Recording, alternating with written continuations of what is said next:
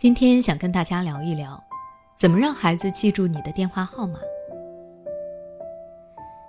最近我在网上看到了这样一则新闻，在山东济宁，一个四岁男孩与家人走失，被好心的小姐姐送到消防站求助。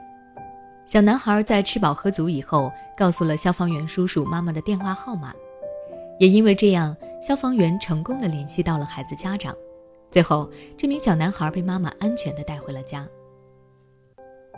很多网友看到以后，纷纷为这位小姐姐还有消防员点赞。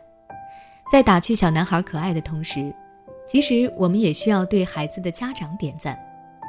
正是因为家长对孩子安全意识的教育，在这个时候发挥了重要的作用。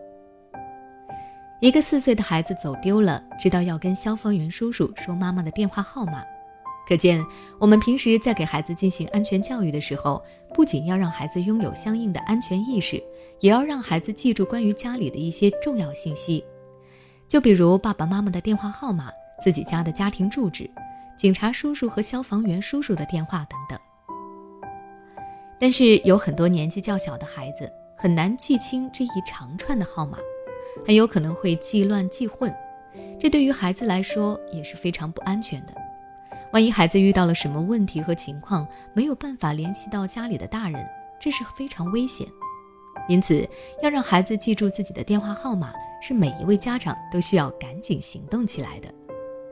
那具体可以怎么做呢？下面我就来分享一些实用的小技巧。第一，强迫性记忆。简单来说，就是让孩子死记硬背，这是最实际、最有效的方式之一。当你不知道该怎么让孩子记住的时候，就不停地在孩子的耳边重复，让孩子被动地记住。就像电视上的一些广告营销，他会不断地重复自己那一句固定的广告台词。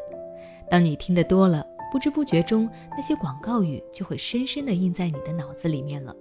比如，今年过节不收礼，收礼还收脑白金；得了灰指甲，马上用亮甲；婚纱照哪里拍？伯爵旅拍，找工作上 boss 直聘，直接跟老板谈等等。让孩子记住家庭地址，你也可以用同样的方法。我的小尾巴二里有一期是让哥哥们安排妹妹独自出去完成任务，对于从来没有单独做任务的妹妹来说，这是非常难的。其中，王瑞涵和聂泽宁为了能让妹妹记住自己要去的地方，一整天都不停地在妹妹耳边念叨着要去的地址，时不时的还会让孩子重复一遍，好让妹妹记住。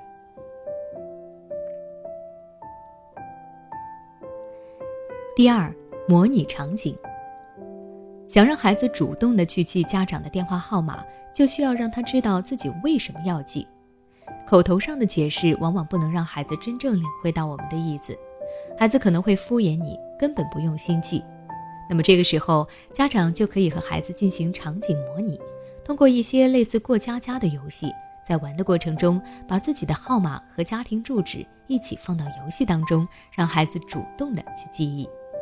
比如和孩子说你想和他玩医生病人的游戏，你扮演医生，孩子扮演病人。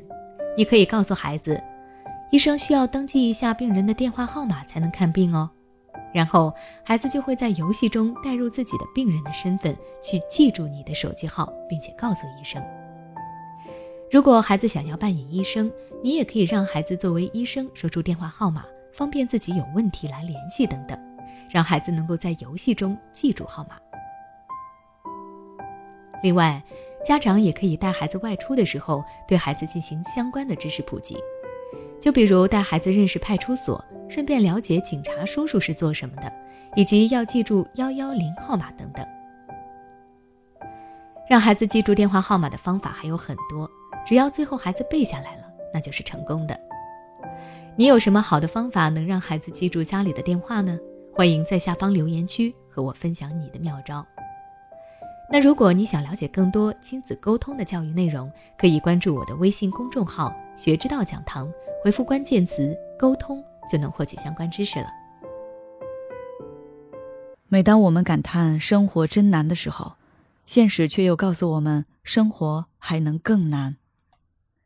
工作、事业、爱人、孩子、父母亲朋，这一切的一切就像一张大网一样，把你层层束缚其中。你经历了疲惫、辛苦、无奈，还有悲痛。如果你只是一个人默默承受，那你迟早会崩溃。心灵时空组建了专业的心理救援队，每位咨询师都拥有超过二十年以上的咨询经验。只要你需要，我们就在。微信关注“心灵时空”，后台回复“咨询”就可以体验十五分钟心理清诊了。